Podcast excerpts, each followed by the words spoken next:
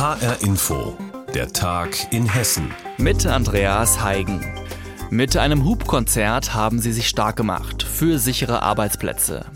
Die IG Metall hat in Rüsselsheim mit Mitarbeitern des Opel-Werks und des französischen Ingenieurdienstleisters Segula einen Aktionstag organisiert. Sie wollen sich mit ihrem Protest gegen das Vorgehen des Autobauers wehren. Seit Januar besteht ein Zukunftstarifvertrag mit einem Kündigungsschutz bis 2025.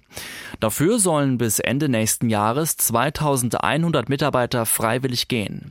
Doch dann kam die Corona-Krise dazwischen. Und jetzt möchte natürlich kaum einer seinen Arbeitsplatz aufgeben. Opel will deshalb die Zahlen neu prüfen. Doch das will sich die Gewerkschaft IG Metall nicht gefallen lassen und ist deshalb am Dienstag auf die Straße gegangen.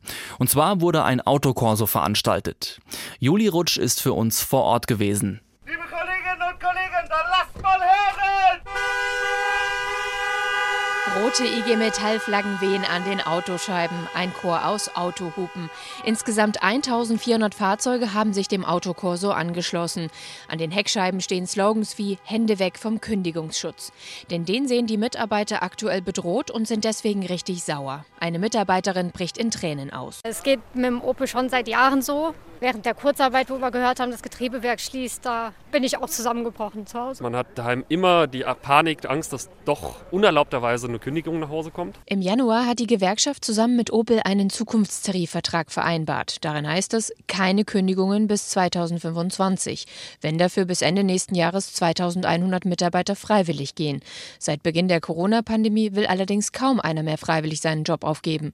Und die Mutter von Opel, der französische PSA-Konzern, soll nun mit mit Kündigungen gedroht haben. Das will Ulrike Obermeier von der IG Metall Darmstadt nicht zulassen. Sie hat deshalb diesen Aktionstag mitorganisiert. Was uns besonders wichtig ist, ist, dass äh, der Arbeitgeber ja damit gedroht hat, verbal äh, in mehreren Fällen den Zukunftstarifvertrag zu kündigen. Und das bedeutet, dass betriebsbedingte Kündigungen nicht mehr ausgeschlossen wären. Deswegen haben wir die Belegschaft mobilisiert, uns dagegen zur Wehr zu setzen. Und dafür greifen sie zu besonderen Mitteln, wie dem Autokorso und dem Demoradio an Stadtkundgebungen, eben Corona-konform. Der Opel-Konzern will noch diesen Monat die aktuellen Zahlen prüfen. Sie sagen, sie wollen die Standorte in Deutschland erhalten. Wir werden wie besprochen Ende November eine Analyse der Zahlen vornehmen. Bisher sind die neuen Abschlüsse nach dem erweiterten Freiwilligenprogramm weit hinter den Erwartungen. Wir sind mit der IG Metall im Dialog über die Tarifsituation. Wir haben immer gesagt, dass wir zur Zukunftssicherung in die deutschen Standorte investieren. Das werden wir auch weiterhin tun. Das beruhigt hier aber heute niemanden, auch nicht diese Mitarbeiterin. Weil Standort erhalten kann natürlich bedeuten, okay, wir behalten alles oder wir behalten nur Teile davon. Und ich glaube eher, dass das Letzteres ist. Wenn man die Designabteilung sozusagen, wo ich arbeite, kippt, dann hat man leider auch keine Zukunft mehr für die nächsten Projekte. Weil ohne neues Design gibt es halt keine neuen Autos. Über die Proteste der Opel- und Segular-Beschäftigten in Rüsselsheim hat Reporterin Juli Rutsch berichtet. Viel Zeit bleibt nicht mehr für das Großprojekt Vitopia Campus am Kaiserlei Kreisel in Offenbach. Denn die Bauarbeiten hinken dem ursprünglichen Zeitplan weit hinterher. In zwei Jahren sollten nämlich die Arbeiten an den rund 840 Apartments und Wohnungen in den beiden Hochhäusern abgeschlossen sein. Außerdem sind noch Büros, Läden, Restaurants, sogar ein Schwimmbad und eine Kita geplant. Aber die Firma, die das alles einst geplant hatte, gibt's nicht mehr. Reporter Wolfgang Hetfleisch mit Hintergründen zum stockenden Offenbacher Bauprojekt. In letzter Zeit ist nicht viel passiert auf der Baustelle rund um die beiden Betongerippe, die in Offenbach als KWU-Türme bekannt sind, weil dort früher die Siemens-Tochter Kraftwerk Union zu Hause war. Glanz verströmt das Vitopia-Projekt fürs erste nur auf diversen Internetseiten. Dort heißt es zum Beispiel: Mit dem Campus Kaiserlei entsteht ein zukunftsweisendes urbanes Quartier, das Arbeiten, Wohnen und Freizeit perfekt miteinander vereint. Klingt gut, aber derzeit ist nicht mal genau klar, wer da überhaupt baut. Das Projekt geht auf die CG-Gruppe zurück, die später in einer anderen Firma aufging, der Consus Real Estate AG. Die gab im Mai den Verkauf von acht Entwicklungsprojekten bekannt, darunter der Vitopia Campus Kaiserlei. Im Offenbacher Rathaus sieht man aber keinen Grund zur Beunruhigung. Der Sprecher der Stadt, Fabian Elscheik, sagt, Wir haben aktuell überhaupt keinen Anlass daran zu zweifeln, dass ein großes Interesse an der Entwicklung dieses Geländes besteht.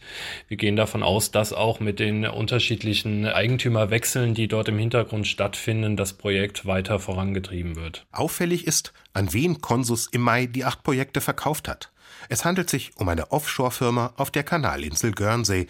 Die Gesellschaft namens Partners Immobilien Capital Management war in der Steueroase gerade mal zwei Wochen zuvor ins Handelsregister eingetragen worden.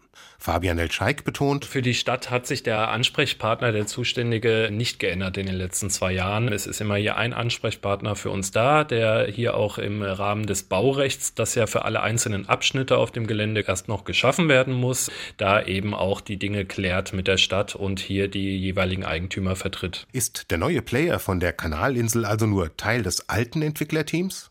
Nein, erklärt Matteo Twerenbold. Der Kommunikationsdirektor bei Consus teilt schriftlich mit. Zwischen unserem Unternehmen und der Partners Immobilien Capital Management GP Limited gibt es keinerlei gesellschaftsrechtliche oder personelle Verbindungen. Es handelt sich bei letzterer allein um die Käuferin und damit Vertragspartnerin im Rahmen einer Immobilientransaktion. Wem die Gesellschaft auf Guernsey gehört, sagt Twerenbold nicht. Und im verschwiegenen Steuerparadies sind Nachfragen nutzlos. Der Frage, wozu diese Konstruktion eigentlich dienen könnte, ist die Wochenzeitung Die Zeit nachgegangen. Und zwar bei einem Projekt in Hamburg-Harburg, das im Mai im Paket mit dem Offenbacher Vorhaben an die Firma auf Guernsey ging. Die, so mutmaßt der Autor, sei so eine Art Bad Bank für wenig aussichtsreiche Immobilienprojekte. Er schreibt von einer, Zitat, Briefkastenfirma im Steuerparadies als Immobilienschrottplatz. Aufs Offenbacher Vorhaben passt das aber nur bedingt. Wohnungsbau ist dort höchst lukrativ, die Nachfrage riesig. Und der Kern des Projekts, die künftigen Apartmenthäuser in den beiden Türmen, ging offenbar gar nicht an die Offshore-Firma. Jedenfalls ließ die Bayerische Versorgungskammer, die sich diesen Teil des Bauvorhabens schon vorab gesichert hat, wissen, sie sei von diesem Deal nicht betroffen. Klar ist, der Vitopia Campus wird 2022 auf keinen Fall fertig. Einen großen Partner hat das schon gekostet. Die Nassauische Heimstätte ist aus einem Kaufvertrag über mehr als 200 neue Wohnungen ausgestiegen. Der Grund? Beim Bauen war es längst nicht so vorangegangen wie vertraglich vereinbart. Reporter Wolfgang Hetfleisch hat berichtet. Es sind unter anderem die Selbstständigen, die diese Corona-Zeit hart trifft. Bestimmte Berufsgruppen in der Gesundheitsbranche sind da nicht ausgenommen, zum Beispiel Hebammen. Und die schlagen jetzt in Hessen Alarm. Nicht nur, weil viele von ihnen wegen abgesagter Kurse einen finanziellen Engpass haben, nein, sondern vor allem auch, weil es den Hebammen an Schutzkleidung gegen das Virus fehlt. Doch was sind die Folgen für Hebammen und werdende Mütter? Anna Vogel berichtet. Nantke Pappe hat einen flotten Schritt. Die Frau mit den langen dunklen Haaren arbeitet schon seit 16 Jahren als freiberufliche Hebamme und betreibt eine Praxis in Fürth im Odenwald. Doch auch sie gerät in der Corona-Pandemie an ihre Grenzen. Ich hatte jetzt einen Fall von einer Frau, die hat Corona gehabt. Ende der Schwangerschaft, wo normalerweise ja die Termine sehr engmaschig werden. Und die konnte ich tatsächlich nicht besuchen, weil ich keine adäquate Ausrüstung zur Verfügung hatte. Freiberufliche Hebammen bekommen in Hessen nicht direkt vom Land Schutzkleidung gestellt. Ob ihnen die Gesundheitsämter der jeweiligen Kreise helfen, werde überall in Hessen unterschiedlich gehandhabt, heißt es vom Hebammenverband. Um sich eine Schutzausrüstung kaufen zu können, bekommen Hebammen wie Nantke Pappe deshalb einen finanziellen Ausgleich von den Krankenkassen. Und zwar 50 bis 90 Cent pro Besuch bei einer Frau. Nicht genug, sagt Pappe, zumal die passende Schutzausrüstung auf dem freien Markt zu finden schwierig sei. Sie behilft sich deshalb selbst. Ich habe hier Omas Kittelschürze. Darunter kommt noch mal ein Herrenhemd. Ich habe mir ein Face Shield besorgt. Und ein Feuerwehrmann hat mir eine FFP3-Maske gespendet. Das ist das Set, das ich dann zu der Frau mitbringe. Eine Behelfslösung für dringende Fälle. Aber Pappe weiß als Kreisvorsitzende des Hebammenverbands an der Bergstraße auch, es gibt einige Hebammen, die behandeln gar keine Corona-Verdachtsfälle mehr. Die Folge? Finanzielle Einbußen für die Hebammen und ein großer Einschnitt für die schwangeren Frauen. Doch die brauchen Hebammen gerade in dieser Corona-Zeit umso mehr, erzählt auch Ina Heitzmann. Sie erwartet Mitte Februar ihr zweites Kind. Weil ich glaube, man braucht jetzt noch mehr Sicherheit, weil viele ja gerade total verunsichert sind, auch wie man damit umgeht, glaube ich schon, dass eine Hebamme einem da sehr gut helfen kann. Heitzmann hatte Glück. Sie hat eine Hebamme in Lorsch gefunden und trotz Lockdowns Leid darf sogar ihr Geburtsvorbereitungskurs stattfinden. Doch es gibt längst nicht genug Hebammen, sagt auch Pappe. Vor allem, weil gerade während der Corona-Pandemie mehr Frauen zu Hause oder in Geburtshäusern entbinden wollen. Um so viele Frauen wie möglich betreuen zu können, braucht es ihrer Meinung nach deshalb vor allem eines, nämlich Schutzausrüstung gegen das Coronavirus. Ein Bericht war das von Reporterin Anna Vogel. Wo lohnt sich der Bau eines Erdwärmekraftwerks? Wo könnte man tief in der Erde Wasserstoff speichern? Oder wo gibt es Potenzial für ein Atommüllendlager? Für Antworten auf solche Fragen betreiben Forscher oft großen Aufwand und erstellen Simulationen des Untergrunds. Eine neue Gesteinsdatenbank könnte das ab sofort ersparen oder zumindest erleichtern.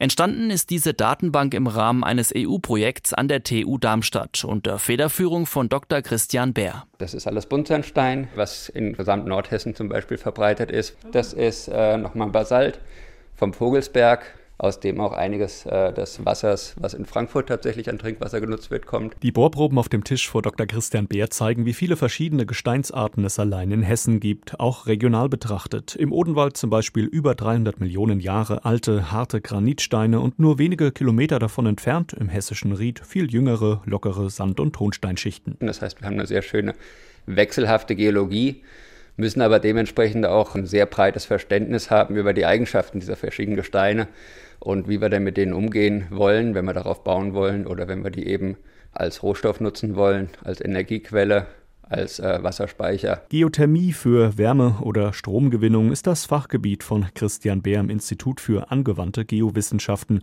Dort hat auch der Aufbau der Gesteinsdatenbank begonnen, bereits vor über zehn Jahren mit einer Potenzialanalyse zur Erdwärmenutzung in Hessen. Und haben dann diesen Aufbau in verschiedenen EU-Forschungsprojekten sukzessive erweitert, sodass wir zum Beispiel intensive Studien in Island, in England, äh, in Frankreich mit aufgenommen haben. Fast gesamten Datenbestand, der für die Schweiz verfügbar war, ist inzwischen mit eingegangen.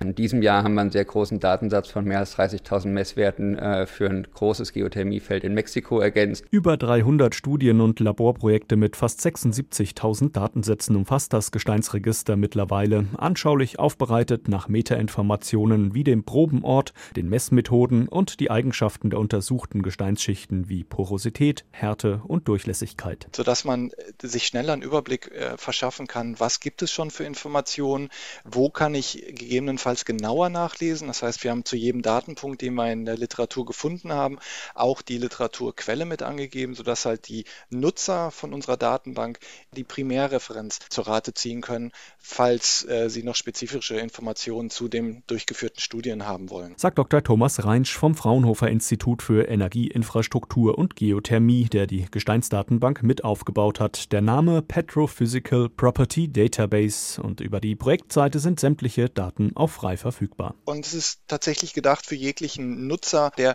irgendwas mit Gestein oder dem Untergrund machen möchte, weil die Daten, die wir generieren, sind universell einsetzbar. Für Geothermie wird man gegebenenfalls einen etwas anderen Schwerpunkt nehmen auf die Auswahl der Parameter, die man ähm, sich anschauen möchte, als zum Beispiel für Tunnelbauprojekte. Genutzt wird die Gesteinsdatenbank derzeit auch schon für die Suche nach einer letzten Ruhestätte für den hochradioaktiven Atommüll. Dafür hatte die Bundesgesellschaft für Endlagerung Kontakt mit den Geowissenschaftlern Wissenschaftlern aufgenommen. Nochmal Christian Beer von der TU Darmstadt. Und wir haben anhand der Datenbank gewisse Gesteinstypen ausschließen können, die für eine Endlagerung nicht in Frage kommen. Aber unser eigentlicher Zweck ist viel eher, die Gesteine zu identifizieren, wo wir tatsächlich über Geothermie einen Beitrag zur Energiewende und zur Wärmewende bringen können.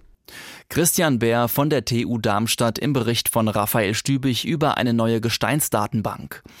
Und das war der Tag in Hessen. Mein Name ist Andreas Heigen und die Sendung gibt's wie immer auch als Podcast auf hrinforadio.de.